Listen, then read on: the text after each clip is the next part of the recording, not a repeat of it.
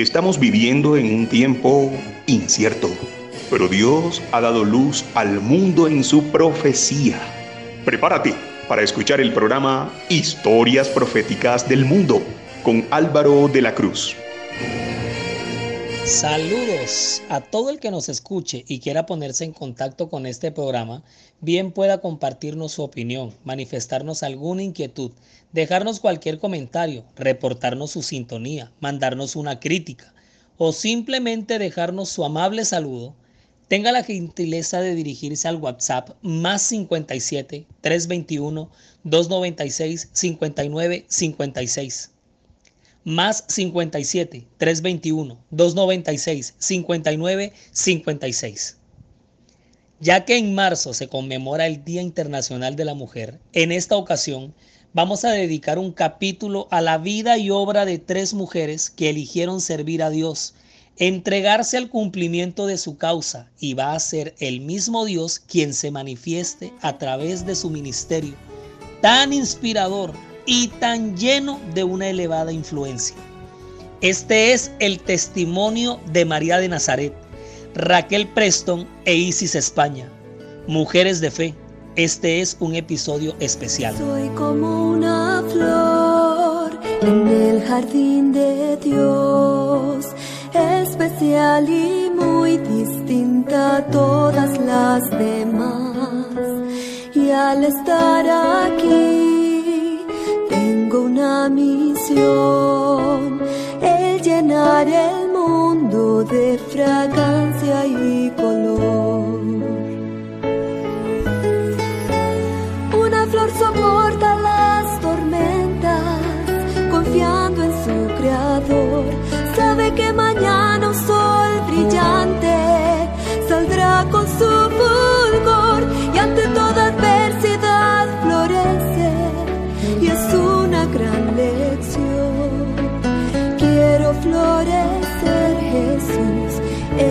mi oración. Mi oración. Nosotros los seres humanos, los hijos de Dios, fuimos creados a imagen y semejanza de nuestro Dios, nuestro Padre Celestial, nuestro Creador, y fuimos creados para adorar a Dios para eso fuimos creados. Ahí está el punto crucial y determinante. Para eso venimos a esta existencia. Para vivir una vida de adoración hacia nuestro Creador. Y con ese objetivo tan pero tan elevado, Dios mismo nos trae a esta existencia con un propósito. Ese propósito lo marca, lo determina nuestro Creador hay un plan programado por Él mismo para cada uno de nosotros, para usted, para mí. Y ese propósito es inmenso e ennoblecedor, elevadísimo, porque consiste en ocupar un lugar, cumplir una misión especial en su obra. Preste mucha atención a esto, porque tu proyecto de vida no es en realidad tu proyecto de vida es el proyecto de Dios para tu vida, para mi vida. Y nuestro creador que tiene fijo a dónde llevarte, lo hará contra viento y marea, por encima de quien sea y de lo que sea. A menos que tú y yo seamos el obstáculo para que ese plan se lleve a cabo. Pero nosotros no andamos sueltos a la deriva por ahí a ver qué pasa. No. Dios tiene un plan y Él mismo lo hará realidad.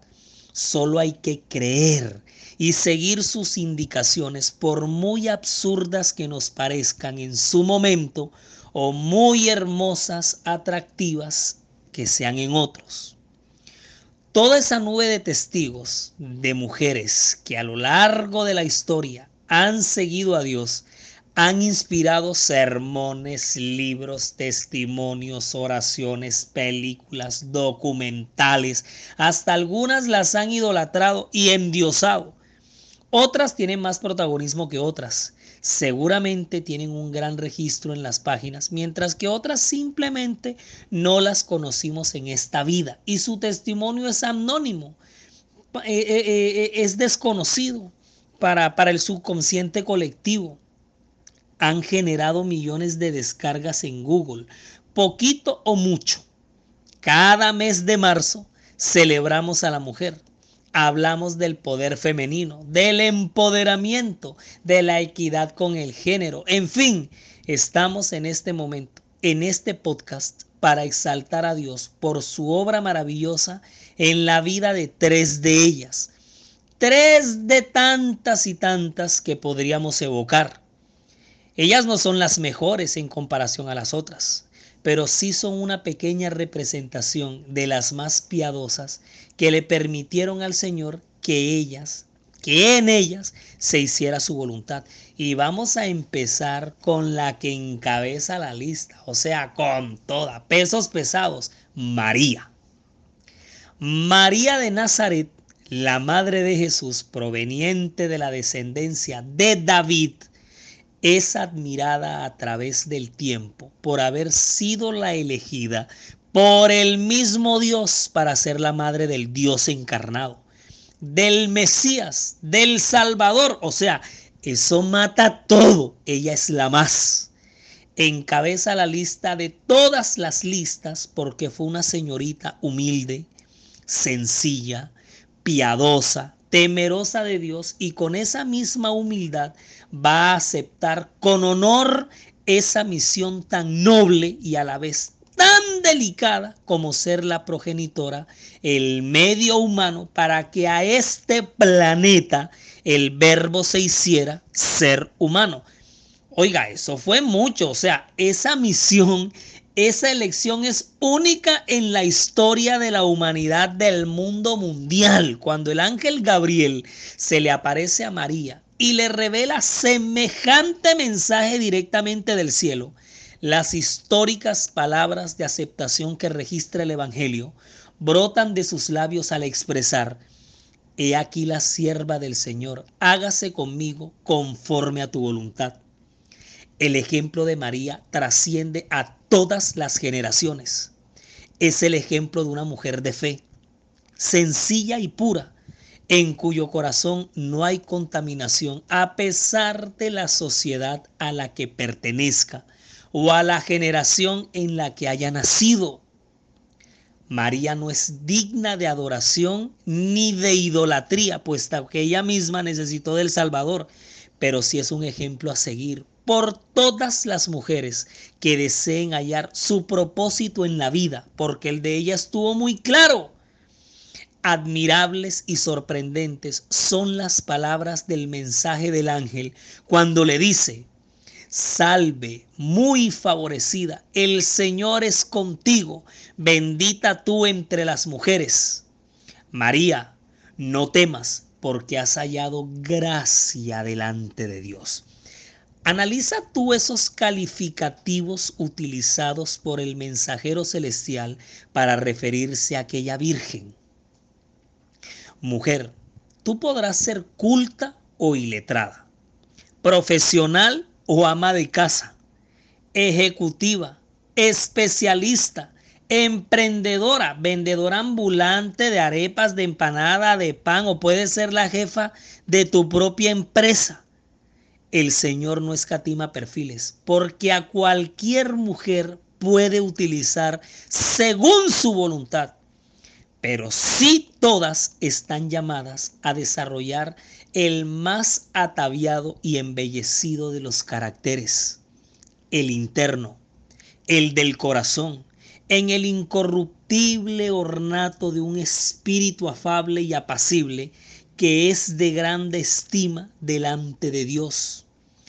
Como María, adornada sí, pero con buenas obras, como corresponde a mujeres que profesan piedad. María es ejemplo de aquella mujer de fe, piadosa, temerosa de Dios, en la cual tú también puedes hallar cabida ante los ojos de Dios. María no es digna de adoración, ella misma necesitó Salvador ella no es digna de, idolatría ni nada en esta vida, pero es una mujer que hoy por hoy nos da un ejemplo que ha trascendido generaciones. El verdadero empoderamiento de la mujer por todos los siglos de la historia es el que le otorga el Espíritu Santo. Con vacío en mi vivir, sin Dios andaba yo, sin ningún propósito dentro de mi corazón, lastimada y herida, llena de aflicción, pero un día llegó y me sorprendió. El Espíritu de Dios tocó mi corazón, ahora llevo la antorcha de salvación, aquel que vive sin rumbo y sediento del agua de salvación. Soy una mujer transformada por su espíritu.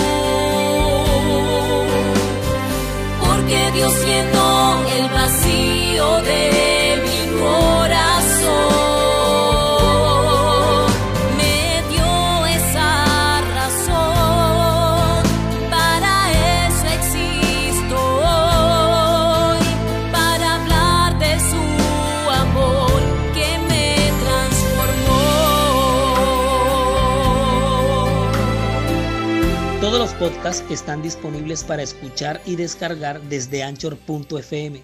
Búsquenos como la historia profética del mundo y con el mismo nombre nos encuentra en Spotify. La historia profética del mundo también está en YouTube. Siga nuestra cuenta, dele me gusta a los videos y active la campanita de notificaciones para que le llegue de inmediato cualquier contenido que se vaya compartiendo. Estamos en Facebook e Instagram con el mismo nombre. En la historia registrada, en la historia sagrada registrada en las Santas Escrituras, ya tenemos el testimonio de una mujer que marcó un punto alto, altísimo. Pues yo no sé si el más alto, pero sí que de verdad que fue alto. María de Nazaret, la madre de Jesús. En la historia denominacional, en nuestra historia denominacional como iglesia remanente, como iglesia de la profecía, la nube de testigos conformada por aquellas mujeres pioneras, por aquellas mujeres piadosas, es bastante grande. Y hay una que sobresale por su temple y por su tesón. Una mujer, una severa mujer que lo que sí sabe es dónde está parada y bien parada llegó a brillar fuerte con su testimonio en aquellos años de organización de la iglesia después del gran chasco del 22 de octubre de 1844. Una celosa guardadora del sábado que va a llegar al movimiento milerita proveniente de los bautistas del séptimo día. Un derroche de guerrera espiritual. De María de Nazaret saltamos a Raquel Preston. Mire, Analice muy bien nada más lo que dice en la lápida de su tumba. Oiga, Raquel Preston fue usada por Dios en llevar la verdad del sábado a la iglesia adventista de Washington, New Hampshire, la cual llegó a ser la primera iglesia adventista del séptimo día en América. ¿Está escuchando lo que dice la lápida de esta mujer? Apreciada audiencia, mira, desde las generaciones pasadas, y hoy por hoy, el referente de la mujer cuando se habla de empoderamiento femenino o se mide el logro de las mujeres, el termómetro siempre hace sobresalir a aquellas que por cuya influencia llegaron a sobresalir en las letras como la chilena Gabriela Mistral, en la política como la hindú Indira Gandhi, en las ciencias como la súper célebre Marie Curie o en el activismo social como Rigoberta Menchú. Y la lista de sectores es amplia. Las juventudes siempre han seguido los referentes de su edad o de sus mocedades en las figuras del entretenimiento.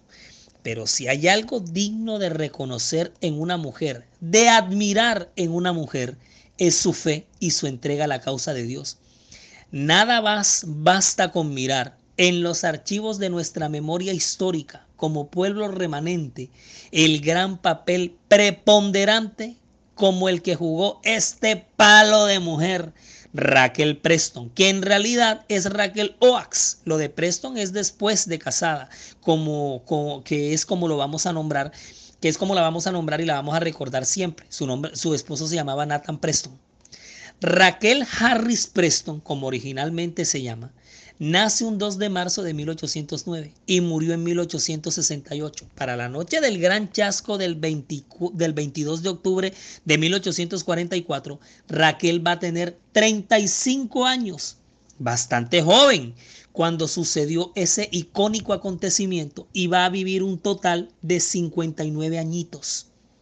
Esta mujer se nos va a ir muy joven, se nos va a ir muy entera y su aporte al desarrollo y a la organización de la iglesia va a ser de récord Guinness. La gran mayoría de los pioneros se nos fueron muy jóvenes y este es uno de esos casos, el de Raquel Presto. Raquel era bautista del séptimo día para la época cuando el gran boom de Guillermo Miller en Estados Unidos. ¿Qué quiere decir eso? Que ya simpatizando con la corriente millerita, la mujer era una guardadora del séptimo día, de puesta de sol a puesta de sol. Cuando ella llega a Washington con su hija Raquel Delight, que así se llamaba, Raquel Delight, el esposo de Raquel, Cyrus y el hermano de Cyrus, Guillermo, van a llegar a figurar entre los primeros adventistas guardadores del sábado en Washington. Ella y su hija habían ingresado a los bautistas en 1837. Eso pasó en Vernon, Vermont. Y en 1843 se mudaron para Washington, en New Hampshire. Y es ahí, en New Hampshire, donde ellas van a tener contacto con aquellas primeras reuniones de Milleritas y donde van a conocer el mensaje de la segunda venida de Cristo que presuntamente ocurriría el 22 de octubre de 1844. Raquel Delight, su hija, trabajaba como profesor en una escuela y aprovecharon entonces para enseñarles a ese grupo de mileritas la creencia del sábado que guardaban ellas en su iglesia bautista. Un corto tiempo después del Gran Chasco, en el invierno de 1844, recuerden que después del Gran Chasco el movimiento milerita se redujo considerablemente y a partir de su número reducido comenzó a desarrollarse y a organizarse. Y como para ese momento se guardaba parcialmente el domingo como día santo, fue en uno de esos domingos en los que se estaba celebrando la Cena del Señor en una iglesia de Washington, New Hampshire, estaba oficiando el pastor Frederick Wheeler que era ministro metodista y, adventista de Hillsboro, encargado de esa área. El pastor Wheeler oficiaba el servicio de comunión, oraba por los emblemas sagrados, el pan y el vino, y tenía las lecturas bíblicas al respecto. En medio de esta liturgia, él notó que entre los que comulgaban, notó que una señora de mediana edad que estaba sentada en la banca de Daniel Farnsworth, quien mantenía sus brillantes ojos sobre él durante el servicio, y notó que parecía impaciente como por salir de ahí, como que ponerse de pie y marcharse, pero percibió que ella se detuvo en el intento. Aguantó el impulso cuando él declaró, todos los que confiesen comunión con Cristo en un servicio como este deberían estar listos para obedecer a Dios y guardar sus mandamientos en todas las cosas. El pastor Wheeler deseaba en su interior saber quién era esta dama que estaba ahí carcomida por la impaciencia. Pero más tarde, al visitar a la familia, el pastor conoció a la señora Raquel Oax, madre de la joven Delight Oax, la maestra de la escuela. Directa como siempre en su palabra, así como también con su mirada, con ese carácter firme y casi que sin filtro, Raquel le dijo al pastor, ¿Recuerda, Pastor Wheeler, que usted dijo que todo el que confiesa a Cristo debería guardar todos los mandamientos de Dios? Oh, sí, claro, por supuesto que recuerdo que dije eso, respondió él de manera obvia. Casi me levanté en la reunión para decir algo, pero logré contenerme, le replicó Raquel, casi que interrumpiéndolo a lo que él dijo. Sí, sí, me pareció. ¿Qué tenía en mente para decir, hermana Raquel? A lo que ella de manera casi colérica le contestó. Quería decirle que era mejor retirar la mesa de la Santa Cena y cubrirla con un mantel hasta que usted empiece a guardar los mandamientos de Dios. El pastor Wheeler se sentó sorprendido, se sintió bastante trastornado, pero él estaba agradecido que esta persona de acción directa había tenido la gracia cristiana de esperar para una entrevista privada, que él no guardaba los mandamientos de Dios. ¿Estaba él desobedeciendo? Oh, sí, él había escuchado de esta hermana bautista del séptimo día, quien recientemente había llegado a vivir ahí, y de su decidida opinión sobre el deber de los cristianos de guardar el sábado por el domingo. Este era el literal cuarto mandamiento que ella estaba ahora predicándole a él. Sin duda alguna, fue un sermón efectivo. Frederick Wheeler se fue pensando y siguió pensando y estudiando y no muchas semanas más tarde, más tarde guardó su primer sábado y predicó un sermón sobre ese tema en ese mismo día. Esa fue la manera en que los adventistas de Washington, New Hampshire, oyeron por primera vez acerca de la verdad del sábado del Señor. Esto es a lo que bien podría llamársele una influencer, una verdadera influencer, una mujer verdaderamente empoderada. Su influencia llegó a mover las fibras de todo un movimiento profético, a consolidar una de sus creencias más fuertes que lo llevaría a su absoluta identidad el séptimo día. Raquel Preston es el segundo testimonio de una mujer de fe en este episodio especial, el ejemplo de una vida para tantas y tantas mujeres piadosas que logren hallar su propósito en la vida. Es de ser pieza clave en la misión. Raquel no se cayó la verdad y aunque era bastante volada, la mujer mantuvo la prudencia en el momento preciso y la sabiduría para hablar en el momento preciso. Porque así es como el Señor utiliza una mujer de fe pone en su corazón la verdad de un mensaje y sabe identificar el momento exacto y el lugar exacto para predicarlo. Seguramente aquel domingo en el servicio de comunión, Raquel pudo haber armado la de Troyas en que se le hubiese costado el mayor trabajo, pero tomada por el Espíritu Santo, eligió mejor la comodidad de una conversación, vació su alma compartiendo la verdad y ganó otra alma y esta a su vez entendió claramente el mensaje que posteriormente comenzó a experimentar, a difundir. Y hoy usted y yo guardamos el sábado, gracias a Dios que utilizó a una mujer sencilla, con carácter firme, para llevar su verdad. Princesa de es aquella mujer que un día decidió ser una hija de Dios y se entregó confió en sus promesas, aceptó su perdón y hoy vive confiada porque en Jesucristo tiene salvación. Eres una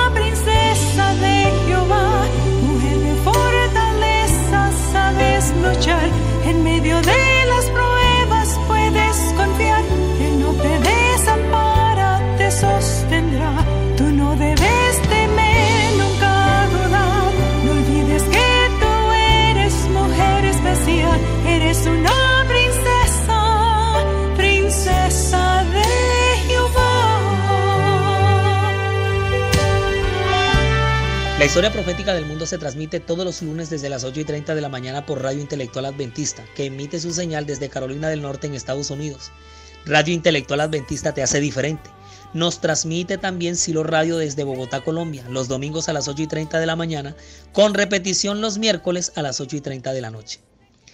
Y para cerrar con broche de oro este trío de mujeres de fe, el testimonio de una hija de Dios que muchos de ustedes y yo hemos podido ver con nuestros propios ojos en estas últimas generaciones, de esta época contemporánea, la mujer que promueve ese sentido musical con el que Dios nos creó y con cada letra que interpreta nos inspira, nos eleva a la presencia del Padre con esa voz tan dulce, tan cálida, tan melodiosa, tan representante de un estilo de adoración musical único Isis España, original de Cuba, la hermosa isla de Cuba, y que desde el seno de su hogar ya Isis viene rodeada de ambiente familiar donde todo la elevaba a Dios. Figúrense, su papá pastor y su mamá profesora, o sea, los referentes son altamente formativos.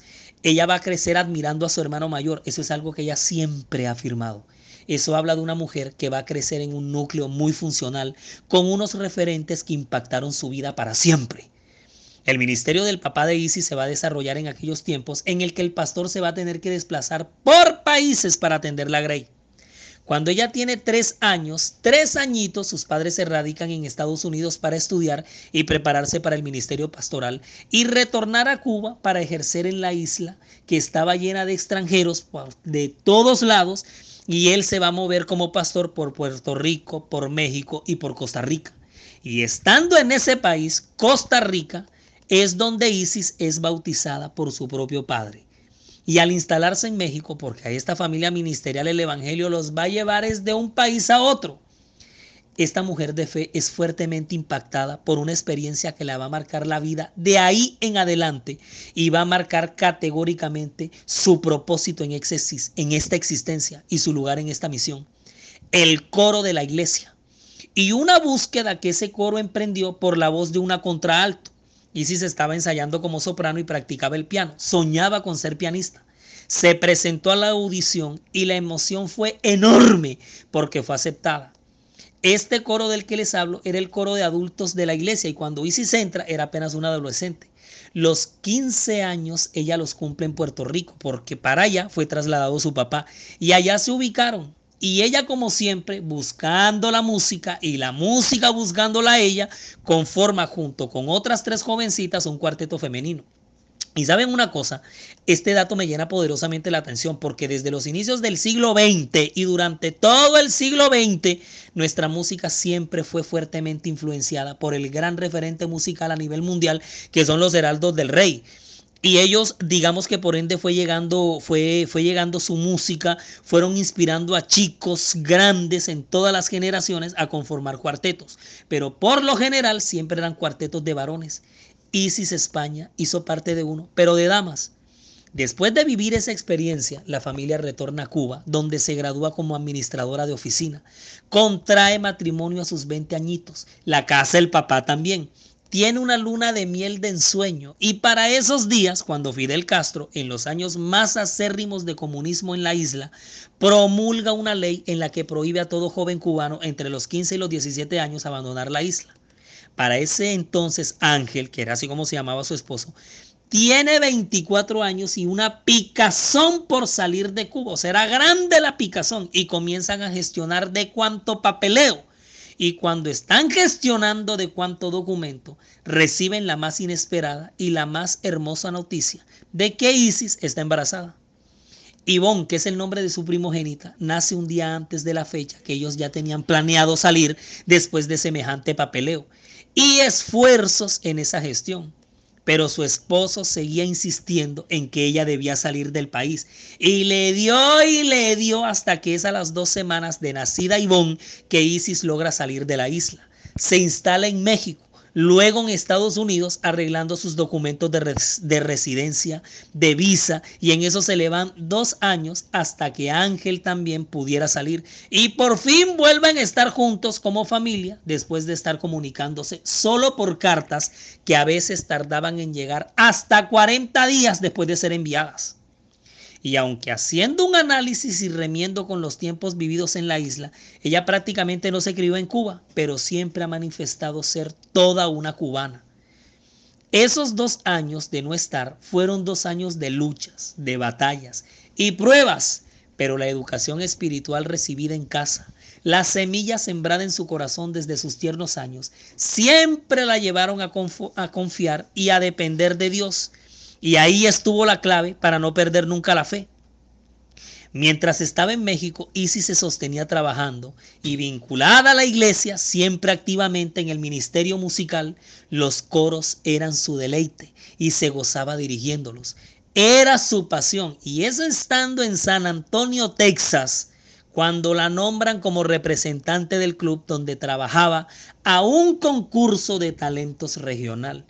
Ella trabajaba en una agencia de seguros y como sus compañeros sabían de su poderosa voz, la envían unánimemente, pero el concurso es un viernes de noche y ella decide presentarse con un himno de adoración. Esa fue su condición.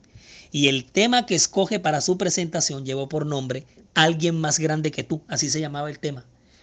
Isis llega al lugar y se sorprende que el evento es tremendo acontecimiento social se sienta en la mesa con sus compañeros y queda más impávida cuando ve al resto de sus representantes hacer sus presentaciones.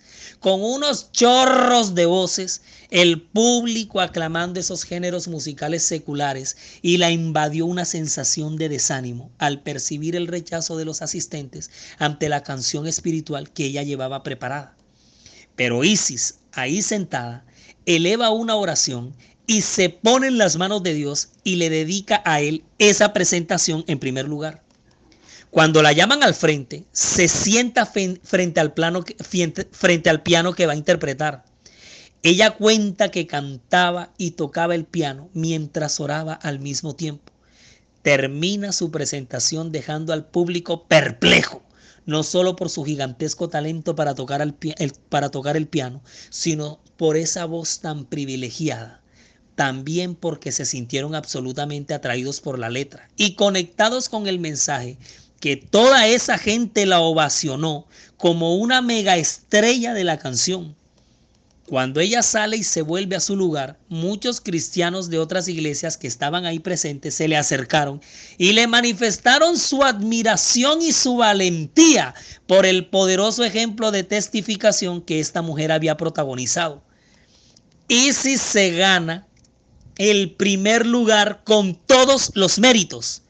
Y desde ese momento ella siente la reconfirmación de su llamado de llegar a muchos corazones a través de la música de adoración.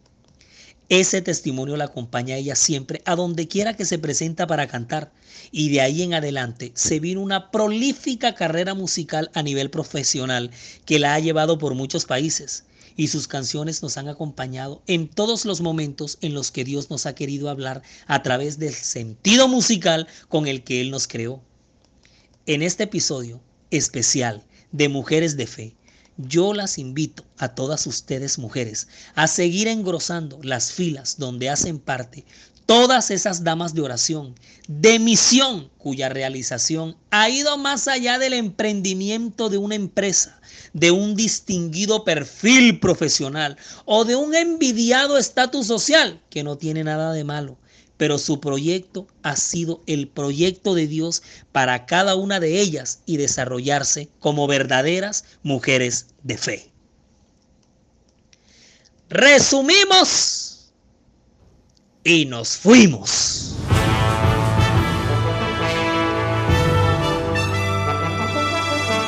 Uno, la mujer que teme al Altísimo, esa será alabada. Ese es el perfil de la mujer por excelencia. 2. María se consolidó por todas las generaciones como aquella mujer piadosa, temerosa y humilde que aceptó el plan de Dios en su vida. 3. Raquel Preston nos deja como legado la firmeza en la convicción de las verdades de la palabra de Dios y la valentía para hablar con entereza cuando se tiene que decir.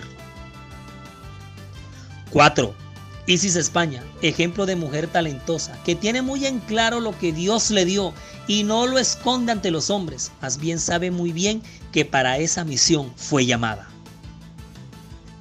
5. Teniendo muy presente que el papel de la mujer en esta tierra es único y que todas han sido llamadas para un noble y alto propósito, produce para ustedes Daniela Ponte diseña y grafica May Vanegas, relata Álvaro de la Cruz. Y para todas ustedes, un feliz día.